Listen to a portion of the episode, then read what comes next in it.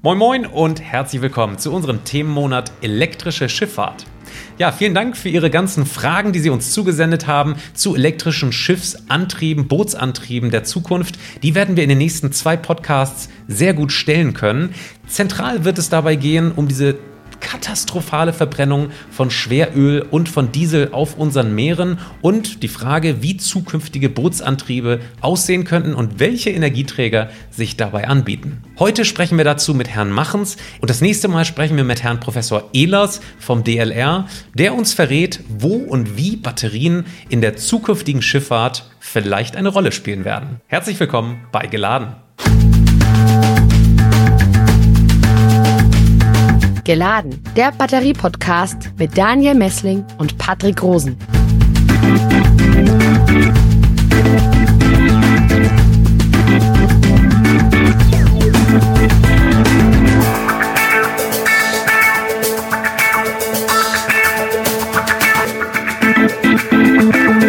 Ja, Herr Machens, äh, Sie sind Pionier und Entwickler eines ähm, wasserstoffbetriebenen Bootes namens Hydra, ein Brennstoffzellenboot. Das haben Sie entwickelt Anfang des Jahrtausends. Ähm, da haben Sie rund 300 äh, Stunden hat das äh, im äh, Personenverkehr ähm, sozusagen gedient. Stellen Sie doch mal ganz kurz diesen technischen Aufbau dieses Bootes von vor 20 Jahren dar. Und meine größte Frage, existiert dieses Boot noch? Fährt das irgendwo rum? Mal zur ersten äh, Frage. Ähm, ja, wie ist es äh, dazu gekommen? Das Diplomarbeitsthema von mir hieß sozusagen äh, oder hat sich damit befasst, auf welche technischen Möglichkeiten man so ein Schiff äh, alles so antreiben kann. Da gibt es ja die verschiedensten Konzepte. Reine Batterieantrieb oder mit Solar oder Verbrennungsmotor mit Biodiesel oder äh, Biogas oder sonst irgendwas. Und ich habe dann natürlich weitergeguckt, bin zu den Elektroantrieben relativ schnell gekommen und über die Elektroantriebe dann natürlich mir die Frage gestellt, wie kann man eine große Menge Energie speichern? Kann man entweder in der Batterie speichern, das wird dann relativ schwer, das Ganze, und relativ groß auch das System. Und es ist dann auch nicht irgendwie was, was wirklich Neues gewesen. Äh, Batterieboot, sage ich mal. Und äh, habe dann in einer Bewertungstabelle mir selbst verschiedene äh, Kriterien ausgedacht und die bewertet. Und dabei ist dann wirklich rausgekommen, dass ein Brennstoffzellenantrieb, also die Bevorratung von der Energie in Form von Wasserstoff und die Umwandlung von Wasserstoff in eine Brennstoffzelle in elektrischen Strom die beste Lösung wäre. Das habe ich dann weiter verfolgt, dieses Konzept in meiner Diplomarbeit habe das dann äh, weiterentwickelt sozusagen und ich hatte dann meine Diplomarbeit verteidigt und vorgestellt an der Fachhochschule und da hatte ein Professor dann zu mir gesagt, Herr Mahns, das ist ja gut und schön, was Sie sich da ausgedacht haben, aber das wird es ja nie geben. So, und damit war ich genügend provoziert sozusagen und angestachelt, äh, den Professor dann zu sagen, wissen Sie was, ich baue so ein Boot, ich mache das einfach und lade Sie ein und wir fahren damit zusammen rum. Das war also so meine äh, die, die, ganze Basis für mein weiteres technisches äh, Leben jetzt, was ich jetzt äh, so habe. Und vom Aufbau her vom Schiff ist es folgendermaßen. Im Bug von der Hydra äh, befanden sich zwei große Metallhydridspeicher, äh, die eine Gesamtkapazität von Wasserstoff äh, hatten von 33 Normkubikmeter Wasserstoff. Und das reichte für zwei Tage Betrieb von dem Schiff, äh, jeden Tag acht Stunden, also 16 Stunden äh, Betrieb. Darf ich da kurz mal einhaken gleich? Wie viel Bar entspricht das ungefähr? Also die Kubikmeter sind erstmal nur die Menge, wie Liter Benzin sozusagen. Also es waren 33 Kubikmeter Wasserstoff und die Metallhydrid-Speicher, das ist eine ganz besondere Art von Speichertechnologie für Wasserstoff. Das ist, sind keine Druckspeicher.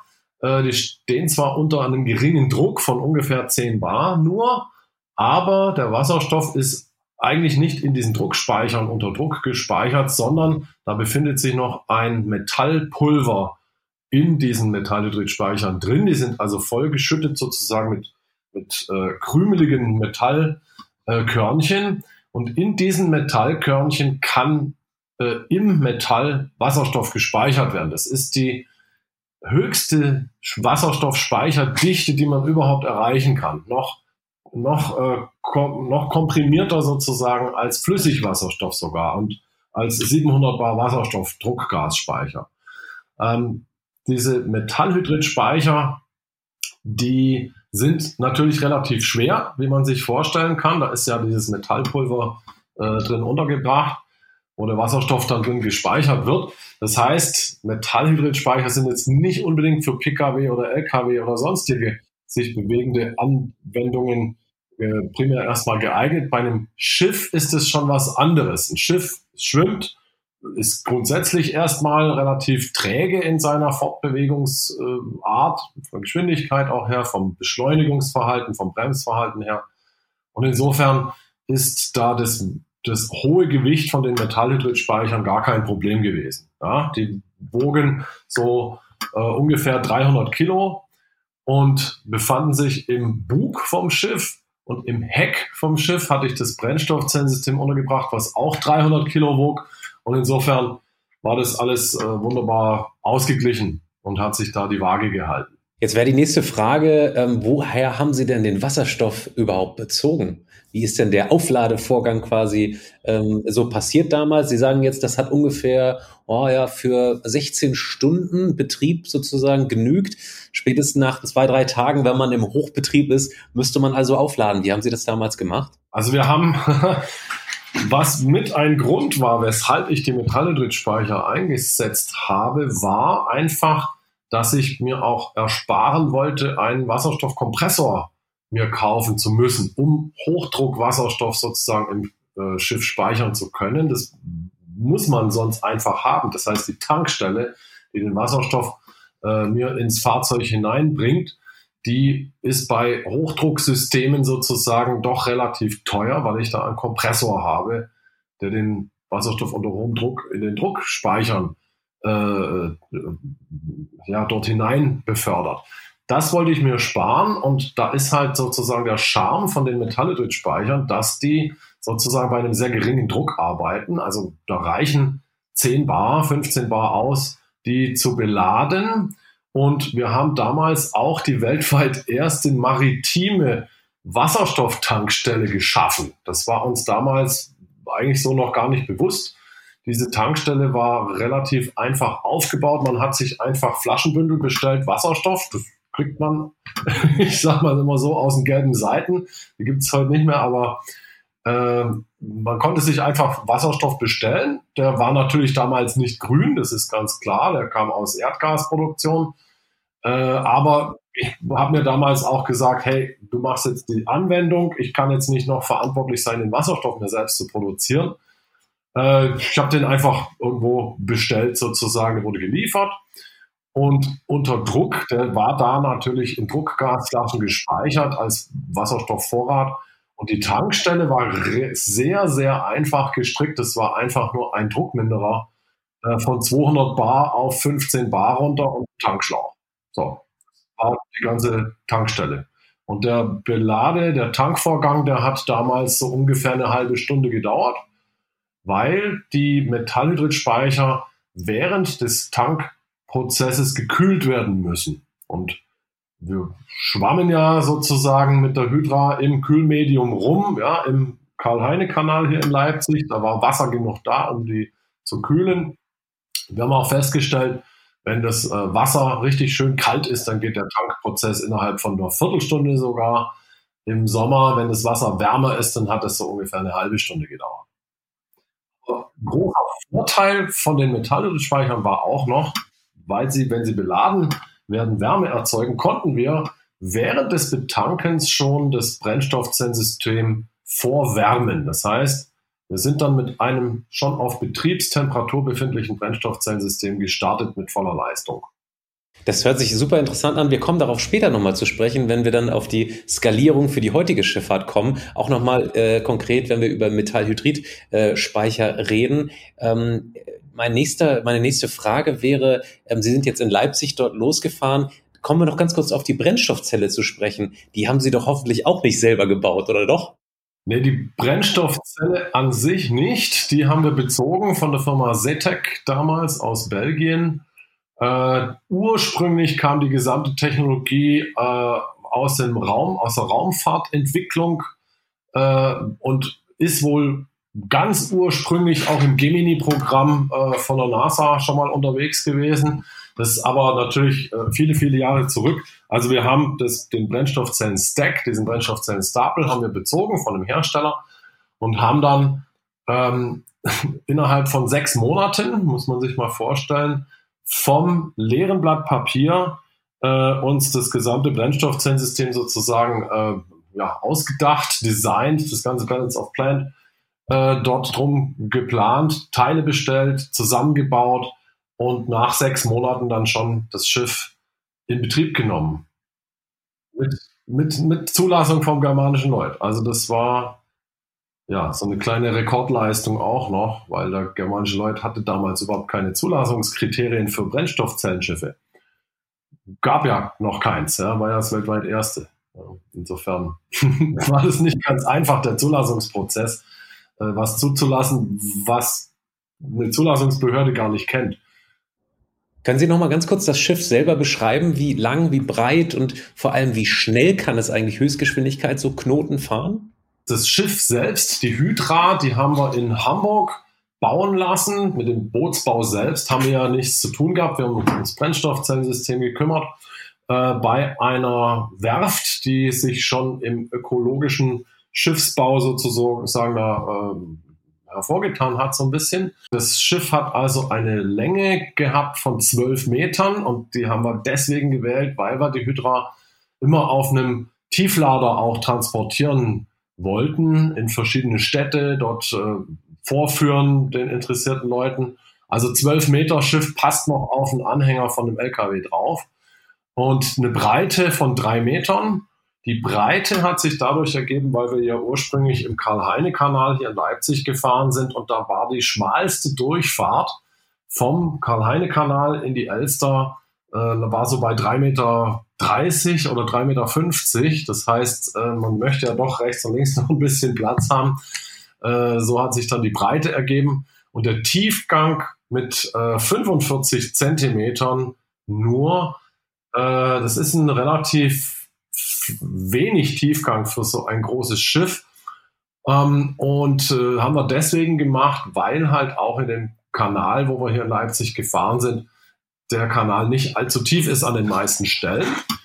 Und weil die Form des äh, Bootrumpfes selbst auch so designt wurde, dass er möglichst wenig Wellen erzeugt. Das ist also ein, für die Leute, die sich auskennen, ein Doppelknickspannrumpf nennt sich das äh, und ist sozusagen deswegen gewählt worden, weil die Stadt Leipzig uns auch gesagt hat, wir dürfen da fahren, aber bitte nicht so viele Wellen machen, weil die Uferböschung das nicht so gut verträgt. Und da haben wir dann einfach den Bootsrumpf als Doppelknickspann sozusagen bestellt äh, und der ist dann auch so gebaut worden. Äh, das Gewicht ohne Brennstoffzellensystem 1,8 Tonnen ähm, voll besetzt mit Personen drin und Metallhydridspeicher und Brennstoffzellensystem, also komplett beladen, waren wir dann bei 4,3 Tonnen äh, Wasserverdrängung und ja, der Antriebsmotor war, war natürlich auch ein ganz wichtiges Bauteil. Das ist ein äh, Elektromotor gewesen, ein Gleichstromantrieb. Für die Leute, die sich auskennen, das war ein äh, Brushless DC, also ein bürstenloser Gleichstromantrieb mit einem, mit einem Umrichter betrieben, mit einer Leistung von 8 Kilowatt elektrisch.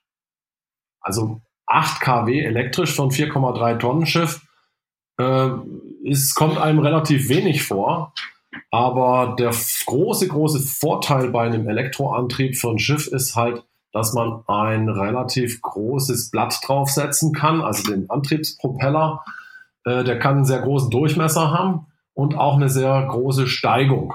Das heißt, wir wollen ja nicht das Wasser durchquirlen, wie so ein Yamaha-Außenbauer das eigentlich tut. Der quirlt so das Wasser durch und äh, dadurch äh, bringt er auch Vorschub. Wir konnten sozusagen mit dem Elektromotor das realisieren, dass wir relativ geringe Drehzahlen hatten mit dem Antriebspropeller und trotzdem bei geringer Drehzahl sehr viel Kraft ins Wasser übertragen konnten. Also sie hatten auch noch gefragt äh, nach der Geschwindigkeit. Die no normale Reisegeschwindigkeit 5 kmh, also gerade so Schrittgeschwindigkeit, das reicht aus, um äh, auf so einem Kanal die Passagiere zu befördern.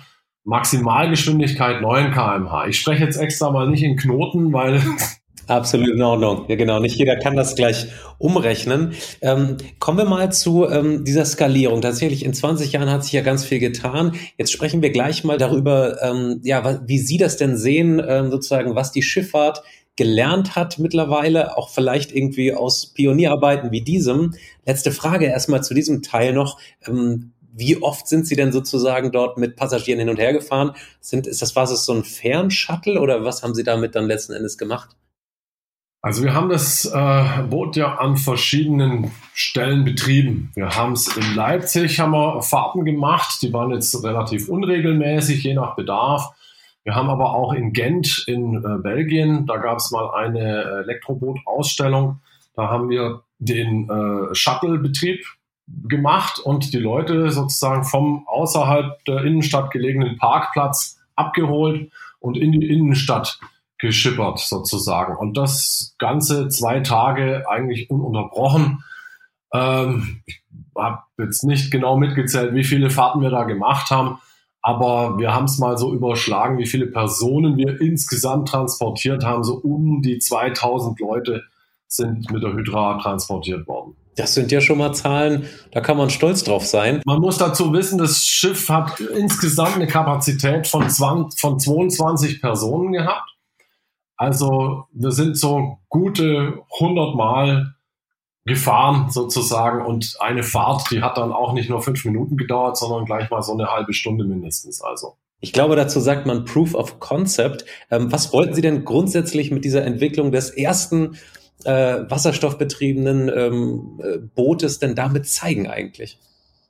Ich hatte ja vorher schon gesagt, dass der eine Professor mich so ein bisschen geärgert hat. und dem wollte ich einfach dieses Boot vor die Nase setzen und sagen, guck, funktioniert doch. Es gibt jetzt so ein Schiff. Ja? Und ähm, das ist natürlich kein, kein Geschäftszweck äh, an sich, seinem Professor irgendwas zu beweisen, aber das war sozusagen der Auslöser.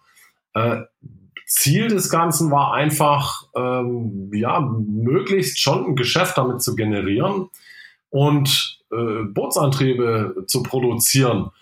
Wir hatten auch reges Interesse zum Beispiel äh, von den Vaporetto aus äh, Venedig, aus Italien. Ja? Also ich, die haben mir die Baupläne von ihren äh, Touristenschiffen geschickt und haben gesagt, könnt ihr da ein Brennstoffzellensystem reinbauen? Habe ich gesagt, ja, können wir machen, kostet halt so und so viel.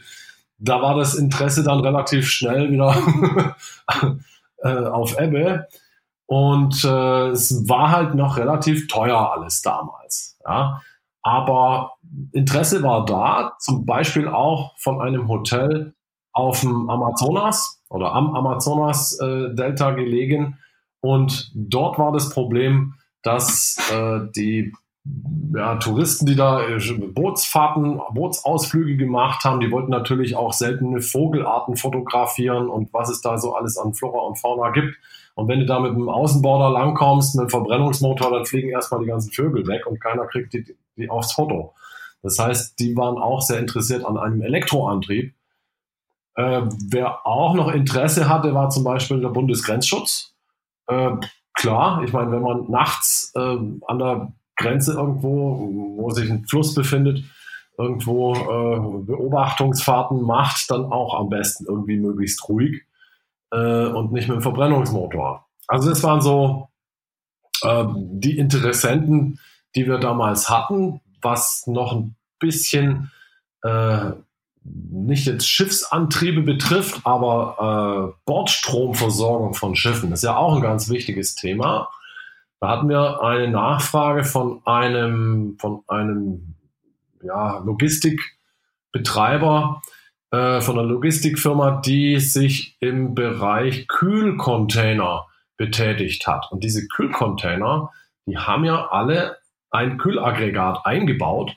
Und auf so einem großen Containerschiff hat man dann sozusagen äh, ja, ich sag mal so Steckdosenplätze, wo diese ganzen Kühlcontainer eingesteckt werden. Da haben sie dann teilweise 100 solche Steckdosen, wo überall die Leitungen hingehen von den Kühlcontainern und dieser Strom, der muss natürlich an Bord erzeugt werden. Das heißt, sie haben da eine, einen großen Bedarf an Bordstromversorgung auf so einem Containerschiff.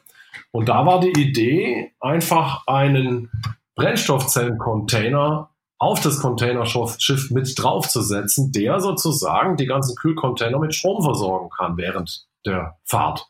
Können Sie noch mal ganz kurz einen Aspekt, den wir gerade vergessen haben, äh, darauf eingehen? Sie haben äh, eine Zwischenbatterie noch zwischen den Elektromotor und der Brennstoffzelle eingebaut? Ja.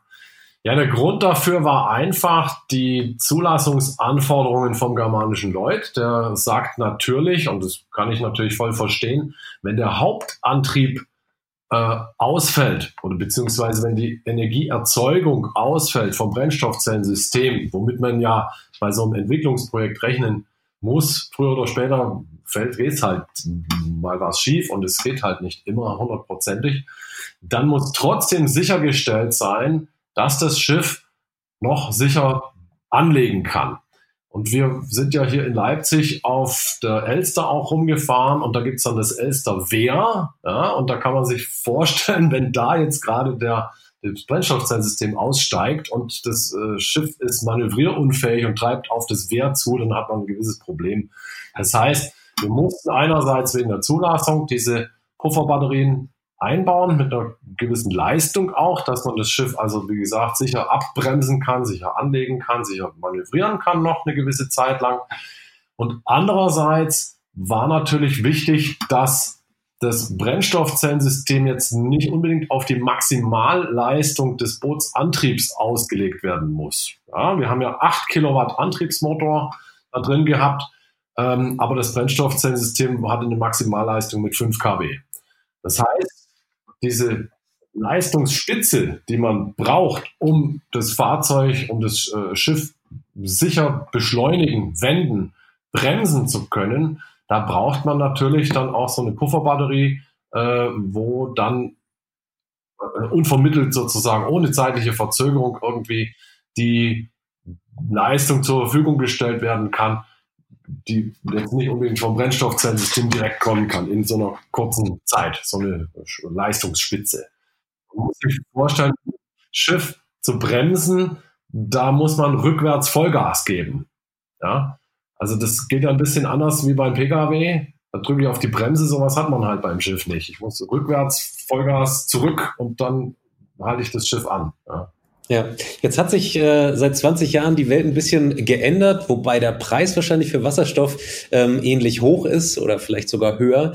Ähm, ja, die ganze Welt schaut nach Lösungen, ähm, emissionsfrei ähm, Mobilität zu gestalten. Und dazu gehört natürlich auch die Schifffahrt, wobei viele Menschen sagen, die Schifffahrt zu elektrisieren super, super schwierig ist. Das liegt einfach daran, dass äh, diese großen Pötte, gerade die Cargo-Ships, einfach für Wochen sozusagen auf See sind und dort mal eben Wasserstoff reinzupumpen oder große Batterien zu implementieren, das ist tatsächlich schwierig. Andererseits, wenn ich jetzt Ihr Projekt von damals anschaue, das war natürlich ähm, relativ klein. Sie haben einen relativ flachen Rumpf gehabt, dann doch eine relativ kleine Leistung. Aber trotzdem würde ich Sie gerne fragen, was, welche Erfahrungen aus diesem Projekt damals lassen sich denn auf die heutige Schifffahrt und auf die heutige Problematik sozusagen übertragen? Wasserstoff in der Schifffahrt, können Sie sich das vorstellen?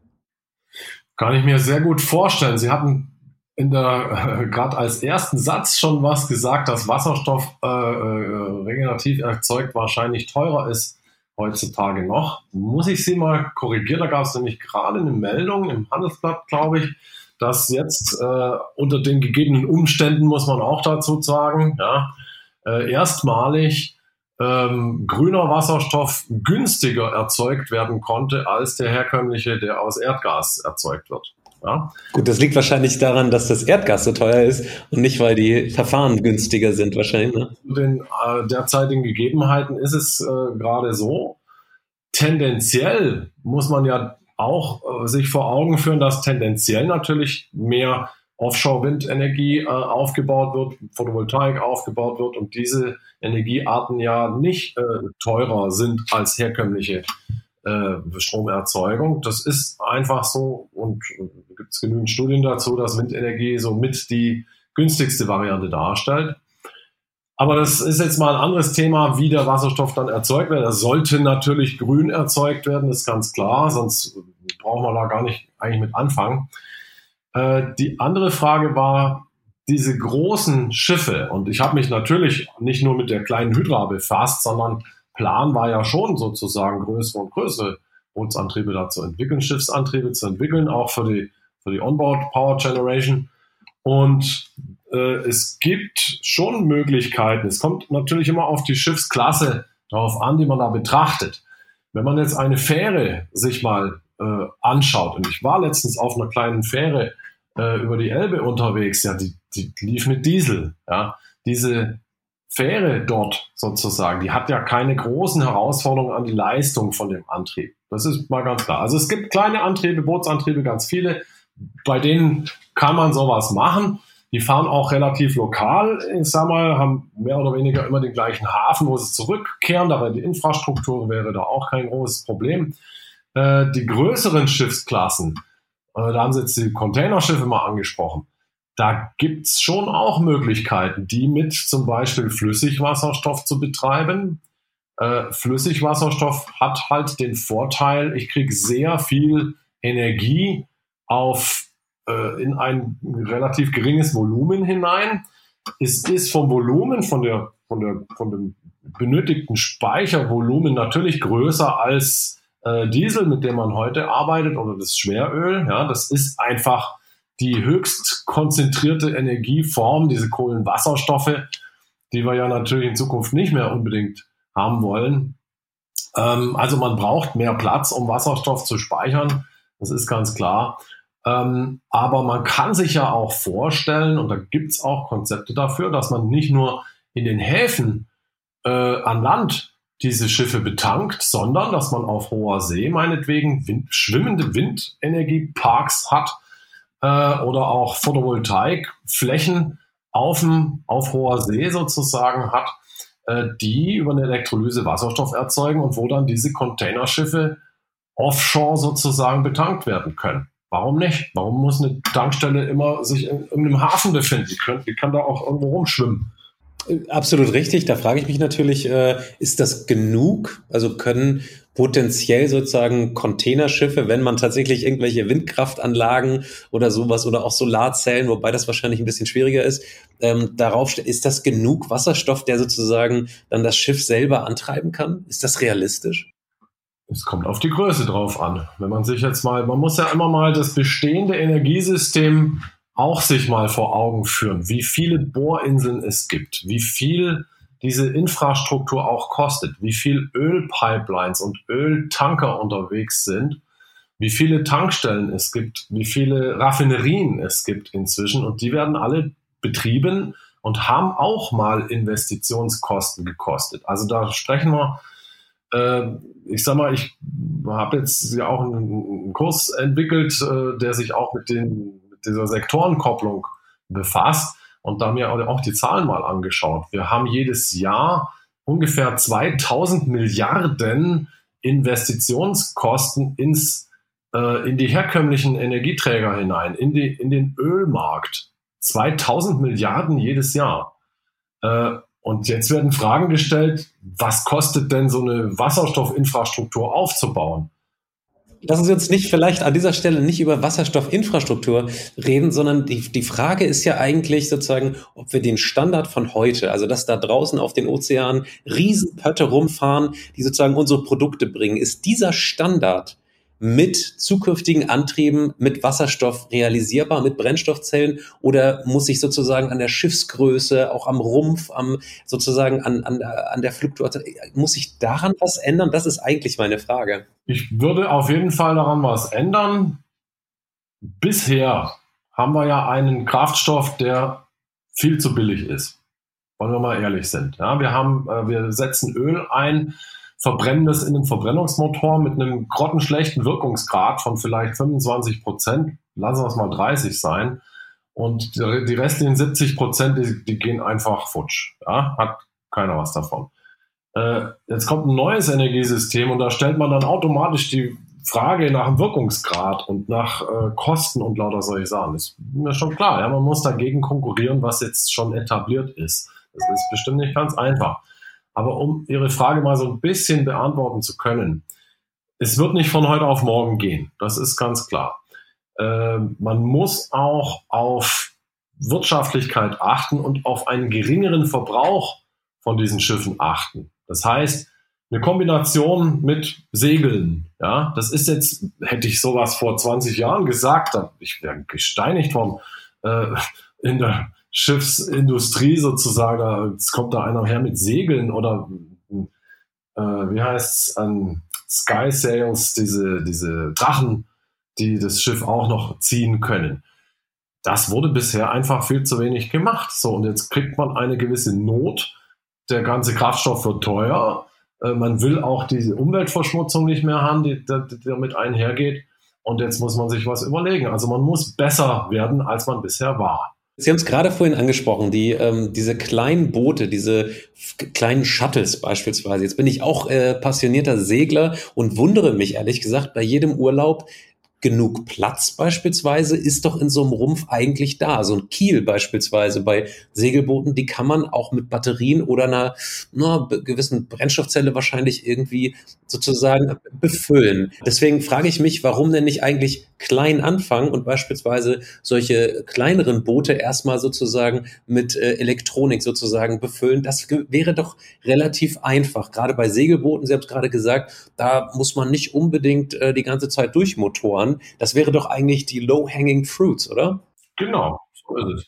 Das war ja sozusagen auch vor, muss man jetzt nochmal sagen, vor 22 Jahren da mein Plan, den ganzen wie heißt ich, ich sage mal so Luxusjachten, so kleine Motorboote, auch Segelboote und sowas, dort ein Produkt anzubieten, dass es halt sozusagen äh, massentauglich wird. Ja, ich kann nicht ein System äh, entwickeln für ein Containerschiff. Ja, so kann man nicht anfangen.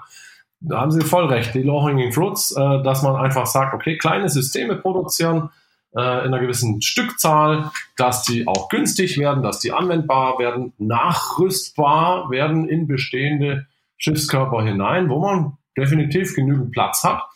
Und äh, so ein Schiff ist ja auch etwas, was relativ viel Gewicht tragen kann. Ja?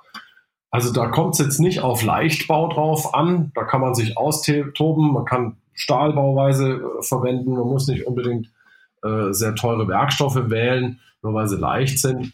Ähm, genau richtig. Ja? Also warum wurde es denn vor 20 Jahren nicht aufgenommen? Hm. Es gab noch nicht genug Not, sage ich mal. Man konnte einfach mal mit Diesel weiterfahren, man konnte einfach mal, äh, ja, wie soll ich sagen, ein paar Batterien auf sein Boot äh, draufbringen, eine kleine Solarfläche, hat vielleicht fürs Funkgerät gereicht äh, und für ein paar gedimmte Funzeln an Bord. Aber wenn man in die, wie soll ich sagen, in eine, in eine größere Leistungsklasse rein will, in eine, in eine Yachtgröße hinein will, auch eine Luxusjacht oder sowas, dann muss man einfach größere Systeme anbieten. Ja? Hat sich denn Ihre Meinung jetzt heutzutage ein bisschen geändert? Jetzt hat sich in der Batterietechnologie viel getan. Auch die Brennstoffzellen sind ein Stück weit äh, weitergekommen. Ähm, würden Sie da jetzt nach einer gewissen Größe gehen oder nach einer gewissen Reichweite? Konkret, wo Sie entweder eine Batterie oder eine Brennstoffzelle empfehlen würden? Ja, natürlich. Das ist wie bei den äh, Straßenfahrzeugen auch. Da gibt's genau auch diese Unterschiede. Ich ich sage jetzt mal, Fahrrad treiben sie am besten mit Muskelkraft an oder sie haben da einen kleinen Akku, ein E-Bike sozusagen. Ja, da wird man jetzt nicht mit Brennstoffzelle anfangen auf dem Fahrrad. Beim Motorrad auch wahrscheinlich Batterie wird's bleiben. PKW denke ich auch, dass da die Batterie inzwischen sehr gute äh, Größen und, und, und Leistungsdichten erreicht hat. Auch die Preise natürlich muss man sich angucken, dass man also PKW äh, auch mit einer Batterie am besten betreibt. Wenn wir jetzt in den Lkw-Markt reingucken, Sie sehen, ich ziehe da einfach mal eine Parallele. Äh, es gibt kleine Schiffe, große Schiffe. Wenn wir uns die Lkw mal anschauen, den ganzen Transportverkehr, der eine Reichweite braucht von 1500 Kilometer und der 40 Tonnen äh, Ladung transportieren soll, da werden sie mit einer Batterie nicht glücklich. Ja? Da kriegen sie die Reichweite nicht hin, die Batterie wird viel zu schwer und sie können keine äh, Äpfel und Birnen mehr transportieren, sondern sie schleppen die Batterie mit sich rum. Da muss man in einen elektrischen Antrieb natürlich äh, haben und man braucht äh, Wasserstoff, der flüssig höchstwahrscheinlich gelagert wird. Bei Zügen genau das Gleiche. Bei Schiffen würde ich auch sagen, bei einer größeren Klasse bräuchte man eine Flüssigwasserstoffbevorratung und einen elektrischen Antrieb. An die Flugzeuge denken, schauen Sie sich an, was Airbus jetzt gerade plant. Die werden äh, auch mit Flüssigwasserstoff im Flugzeug äh, unterwegs sein im Jahr 2035. Das heißt, nochmal zusammenfassend, die Frage nach dem Sinn einer Technologie in einem, in einem mobilen System, die wird natürlich ganz grundsätzlich beeinflusst von der Größe dieses äh, Fahrzeugs und von der Reichweite, die es realisieren soll und von der Last, die es tragen muss. Ja, da ist irgendwann, ich, ich, mit dem Batterieschiff ist halt irgendwann mal eine Reichweite erreicht, äh, da ist dann Schluss. Ja, auch die Ladedauer muss man natürlich berücksichtigen. Ja? Wenn ich jetzt die, die, die Parallelität zum, äh, zum Berufs-, zum, zum LKW mir nochmal heranziehe als Beispiel. So ein LKW, der muss fahren, der kann nicht äh, zwei Stunden an einer, an einer Ladebuchse hängen und der Fahrer hat nichts zu tun und die Fracht kommt nicht weiter. Das Ding muss relativ schnell betankt werden. Lassen Sie uns kurz bei der Schifffahrt bleiben. Also Sie haben jetzt ein paar Hürden aufgezeigt. Ähm, was sind denn jetzt sozusagen die nächsten Schritte, dass auch die größeren Pötte, die größeren Schiffe auch irgendwann sozusagen ähm, mit Brennstoffzellen sozusagen ausgestattet werden können die dann vielleicht nicht nur Flüssiggas oder Flüssigwasserstoff, sondern zum Beispiel auch ähm, ja Ammoniak oder sowas äh, tanken könnten. Das wäre ja auch denkbar. Was sind denn, was sehen Sie denn da noch für Hürden, ähm, die sozusagen innerhalb der Schifffahrt genommen werden müssen? Sind das technische oder sind das vielleicht auch andere Hürden?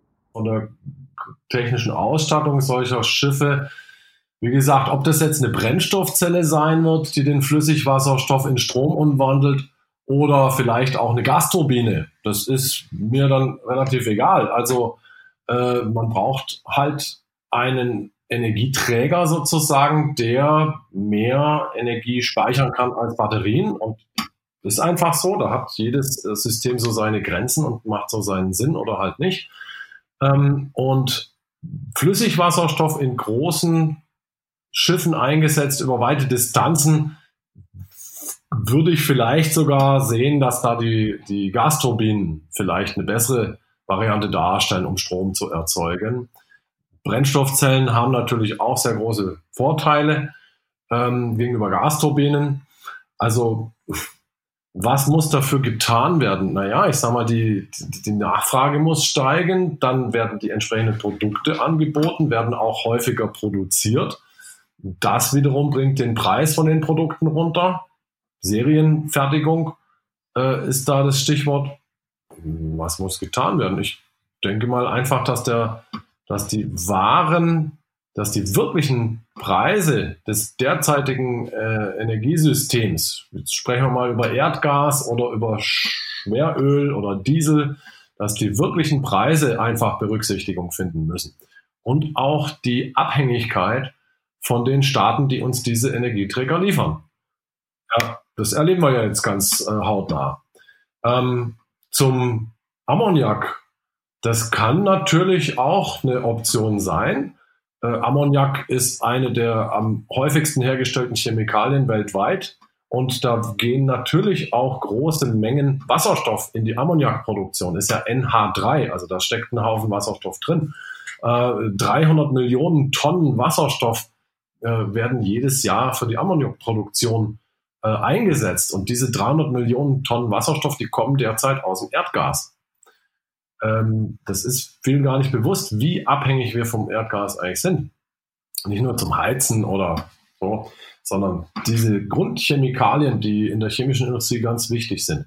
Ammoniak wird gehandhabt, ist, denke ich mal, großtechnisch sicher handhabbar. Es gibt da die entsprechenden Speichersysteme dafür. Es gibt dafür Verteilerketten, Speicher, äh, Bezugsquellen, Produktionsanlagen. Äh, gibt's alles. es hängt alles daran, wie kommt der Wasserstoff in diese äh, Ammoniakproduktion hinein. Der grüne Wasserstoff meine ich jetzt, ja, nicht der aus Erdgas. Und dann kann man sozusagen auch Ammoniak als äh, Kraftstoff nehmen, auch für große Schiffe. Ja. Wenn Sie jetzt mal in eine Glaskugel reingucken, in den nächsten 10, 20 Jahren, was würden Sie einschätzen? Welche Technologie wird sich denn durchsetzen, gerade bei diesen großen Schiffen, die ja im Moment noch auf Schweröl, auf Diesel sozusagen angewiesen sind, was übrigens eine Katastrophe ist, wenn man sich das mal genau anschaut, dass da auf hoher See tatsächlich Schweröl verbrannt wird. Das ist äh, absolut äh, nicht umweltverträglich und muss geändert werden. Nur die Frage ist, wie? Was würden Sie denn sagen, das ist im Moment sozusagen am höchsten im Kurs? Danke nochmal für die, die Leute daran zu erinnern, was da eigentlich zurzeit Stand der Technik ist, muss man sich mal vorstellen. Stand der Technik. Das wird heute einfach so gemacht und jeder weiß es eigentlich und es wird bisher noch relativ wenig dagegen übernommen. Gut, es werden jetzt durch die EMO die äh, entsprechenden Richt, die Regularien verschärft, die Umweltgesetzgebung auch verschärft welche Möglichkeiten da bestehen, technologisch äh, so ein Schiff anzutreiben. Also ich würde erst mal sagen, es muss noch mehr Energie eingespart werden. Das ist erstmal eine ganz grundsätzliche Sache. Ähm, einfach weiter diese Megatonnen an Gütern zu kreuz und quer durch die Welt zu verschiffen, ist vielleicht auch nicht äh, so nachhaltig. Das heißt, wir sollten schon darauf achten. Und da hat uns jetzt nicht nur Corona, da hat uns jetzt auch diese Energiekrise wieder vor Augen geführt, dass wir in Europa sehr, sehr abhängig sind von importierten Waren aus China zum Beispiel. Ja, wir können hier auch äh, Dinge produzieren äh, und die müssen dann halt nicht aus China mit dem äh, Container hergebracht werden. Also so ein bisschen äh, Konzentration auf die lokalen Möglichkeiten ähm, das wäre eine Sache, also dass man den Schiffs, die, die, die Menge der Schiffstransporte erstmal möglichst versucht nach unten zu bringen. Das braucht natürlich alles Energie und es kostet ja auch Geld, so ein Transport. Um, weil welche Möglichkeiten es gibt zur Champion-Technologie, ja, ich denke schon, dass der Wasserstoff dort äh, innerhalb der nächsten 20 Jahre, sage ich jetzt mal, Sie haben ja nach der Glaskugel gefragt, Deswegen nehme ich mir das auch mal heraus, so einen langen Zeitraum einfach mal zu nennen, dass so innerhalb der nächsten 20 Jahre der Wasserstoff schon einen nennenswerten Stellenwert da einnehmen wird. Allerdings natürlich nicht 100 Prozent. Ja, so schnell geht's auch nicht. Dafür ist einfach das etablierte System mit dieser Schwerölverbrennung so gut etabliert und funktioniert auch sehr gut. Abgesehen jetzt mal von den Problemen, die es, die es äh, verursacht, ähm, aber es ist einfach kostenmäßig unschlagbar günstig. Ja? Ähm, hat natürlich einen Grund. Ja, man möchte ja dieses, diesen, diesen Dreck sozusagen auf hoher See verbrennen, ja, äh, weil sonst muss man sich anderweitig drum kümmern.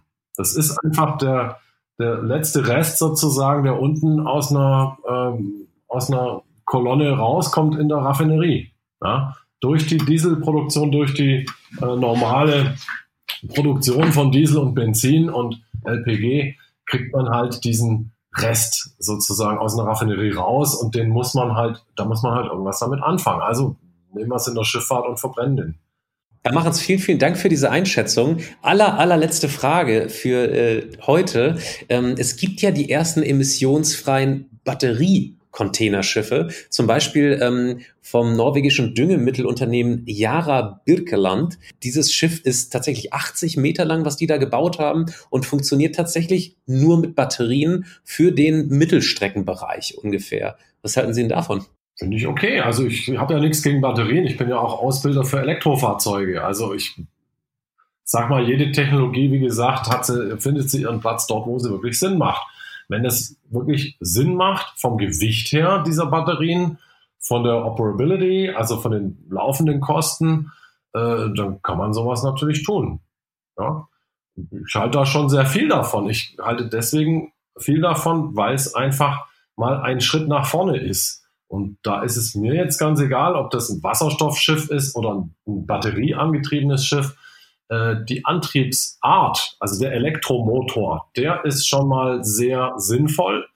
weil, wie gesagt, so ein elektrisches Antriebssystem natürlich von Grund auf, von, von Haus aus, äh, Technologie begründet sozusagen, schon mal einen wesentlich höheren Wirkungsgrad hat als ein Verbrennungsmotor. Ja? Und das, wenn, man, wenn dieses Schiff sozusagen genügend Zeit hat, um die Batterien wieder aufzuladen, kann man sowas machen. Und wenn genügend äh, Nutzlast, Tragfähigkeit übrig bleibt, wenn man an größere Systeme denkt, denke ich mal, werden sie mit der Batterie nicht unbedingt glücklich. Äh, da braucht man dann halt andere Energieträger. Ja. So lassen wir das mal stehen. Vielen, vielen Dank für Ihre Expertise und Ihre Zeit. Herr Machens. Liebe Zuhörerinnen und Zuhörer, liebe Zuschauerinnen und Zuschauer, jetzt sind Sie dran. Wenn Sie noch Fragen an Herrn Machens haben, dann richten Sie doch gerne an daniel.messling.kit.edu oder an mich, patrick.rosen.kit.edu oder über Twitter at helmholtz-ulm oder at clusterpolis. Das war's für diese Episode. Vielen, vielen Dank. Bis zum nächsten Mal. Alles Gute. Vielen Dank. Geladen, der Batterie-Podcast mit Daniel Messling und Patrick Rosen.